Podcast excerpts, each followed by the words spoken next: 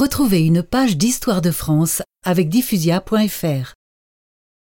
C'est ainsi que le 24 juin 1190, Philippe Auguste se présente à l'abbaye de Saint-Denis où, après avoir prié à genoux sur son pavé, il reçoit les insignes de la croisade.